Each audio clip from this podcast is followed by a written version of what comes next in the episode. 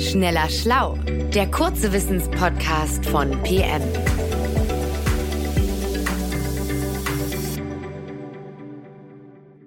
Hallo und herzlich willkommen zu einer neuen Folge von Schneller Schlau, dem Wissenspodcast von PM. Heute mit einem Gesundheitsthema, denn zu Gast ist Christiane Löll, unsere Redaktionsleiterin, und die ist von Hause aus Medizinerin.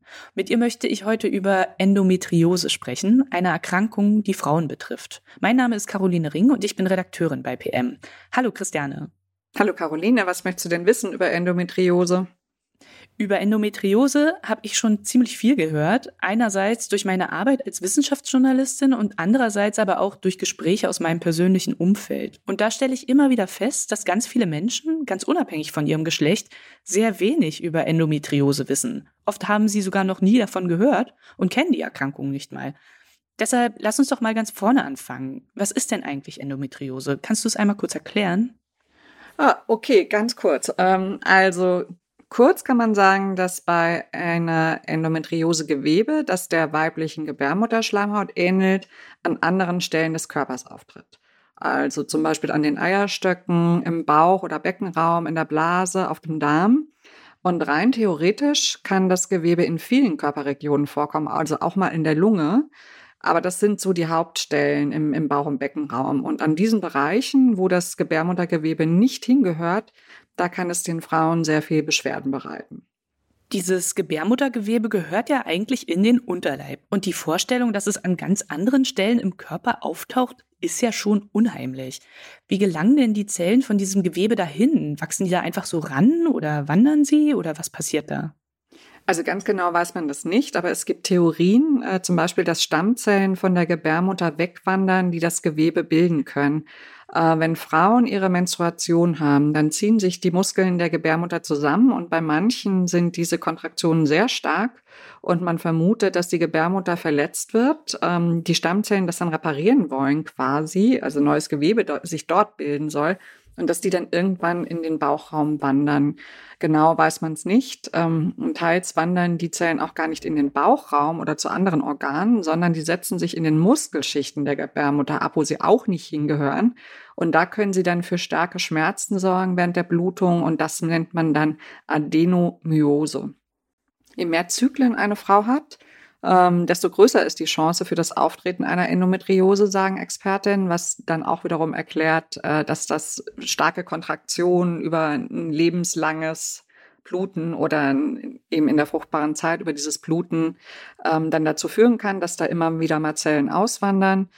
Ähm, dann spielen wohl auch die Hormone, das Immunsystem und eine familiäre Veranlagung eine Rolle. Und eigentlich ist es ja so, dass das Immunsystem dafür sorgt, dass jedes Gewebe quasi an seinem Ort bleibt und entsorgt wird an den falschen Stellen. Aber das geschieht hier aus irgendeinem Grund nicht.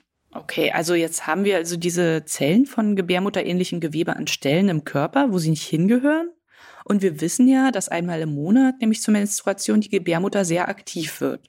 Und man kann sich das vielleicht denken, aber es ist ja tatsächlich so, auch das gebärmutterähnliche Gewebe an den fremden Stellen im Körper wird ja dann aktiv. Wie äußert sich das denn dann bei den Betroffenen von Endometriose? Hm, das variiert stark und kommt natürlich auch darauf an, wo diese Endometrioseherde sich befinden. Ähm, teils ist das Gewebe darum entzündet, teils auch miteinander verklebt äh, durch die Entzündung. Und Frauenärztinnen, die berichten über Patientinnen, die extrem schlimme Regelschmerzen haben und jeden Monat außer Gefecht sind ähm, die beim Sex Probleme haben oder auch wenn sie zur Toilette gehen. Also für viele ist das eine Quälerei. Ich finde, das klingt auch echt hart, vor allem weil die Betroffenen ja jahrelang und immer wieder jeden Monat mehr oder weniger stark eingeschränkt sind. Kann man denn sagen, wie viele Betroffene von Endometriose es gibt? Na, es gibt keine genauen Daten darüber, wie das so oft ist, äh, gerade weil die Ausprägung sehr unterschiedlich ist. Also derzeit gehen ExpertInnen davon aus, dass es jede zehnte Frau während ihrer fruchtbaren Lebensjahre ist, also in denen sie Kinder bekommen kann. Das könnten dann zwei bis vier Millionen Betroffene sein. Aber wie gesagt, es gibt kein Register dazu, äh, wo das genau dokumentiert würde. Das finde ich total verrückt, weil du hast ja gerade erzählt, dass Endometriose eine Erkrankung ist, die die Betroffenen teils sehr stark einschränkt und das auch noch über eine so lange Zeit und so regelmäßig. Wie kann es denn dann sein, dass man gar nicht weiß, wie viele Frauen überhaupt Endometriose haben? Hm, da gibt es sicher verschiedene Gründe. Also einer ist bestimmt, dass Schmerzen im Unterleib während der Regel für viele Frauen dazugehören, sie nicht darüber sprechen, Schmerzmittel nehmen. Äh, die weibliche Menstruation, also die das Leben überhaupt ermöglicht, äh, ist immer noch ein Tabuthema. Ich finde das manchmal wirklich schwierig zu begreifen. Und äh, Unterleibschmerzen können eigentlich aber auch viele weitere Ursachen haben. Da liegen viele Organe, haben wir eben schon besprochen.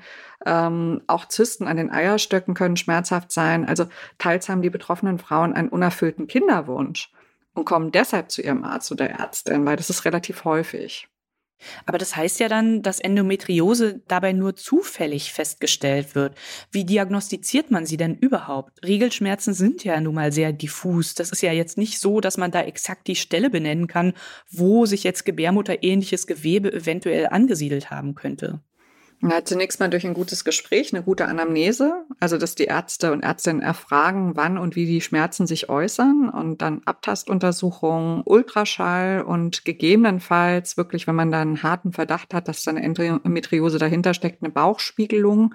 Da wird also ein Laparoskop eingeführt ähm, durch kleine Löchlein in der Bauchdecke und die Ärzte und Ärztinnen schauen, ob sich gebärmutterähnliches Gewebe an den Stellen befindet, wo es nicht hingehört. Und dann kann es eventuell auch gleich entfernt werden. Ah, okay. Also das heißt, das ist dann wirklich ein Abwasch, Diagnose und OP. Ist es denn üblich, dass man das so miteinander kombiniert? Das kommt immer auf den speziellen Fall an. Ähm, also für die schweren Fällen kommt das in Frage, so eine OP, also so eine Entfernung dann, äh, zum Beispiel auch, wenn der Darm oder die Blase betroffen sind und die Lebensqualität der Frauen sehr stark eingeschränkt ist.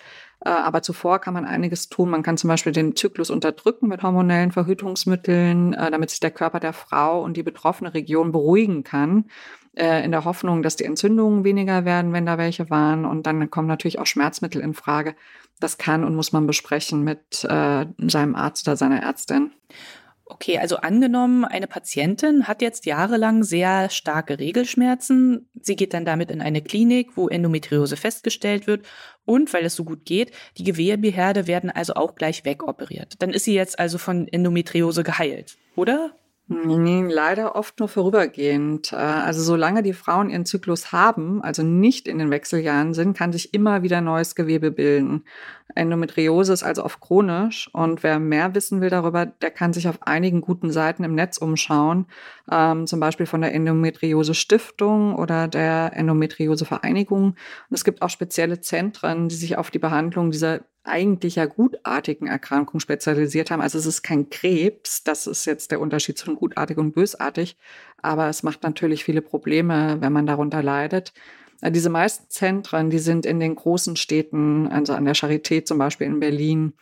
Äh, und gute Infos immer zum Thema Gesundheit gibt es auch auf den Seiten äh, gesundheitsinformation.de oder natürlich dann bei den Ärzten und Ärztinnen.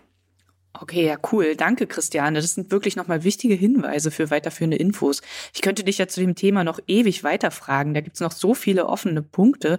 Aber wir sitzen ja hier in einem Podcast und nicht in einer Sprechstunde. Ich bin immer wieder verblüfft darüber, wie wenig Endometriose eigentlich bekannt ist und wie wenig auch über die Erkrankung bekannt ist. Das ist ja jetzt auch nochmal rausgekommen. Deshalb fand ich es total super, dass du uns heute einmal schneller schlau gemacht hast über Endometriose. Mache ich gerne. Bis zum nächsten Mal. Bis zum nächsten Mal. Schneller Schlau, der kurze Wissenspodcast von PM.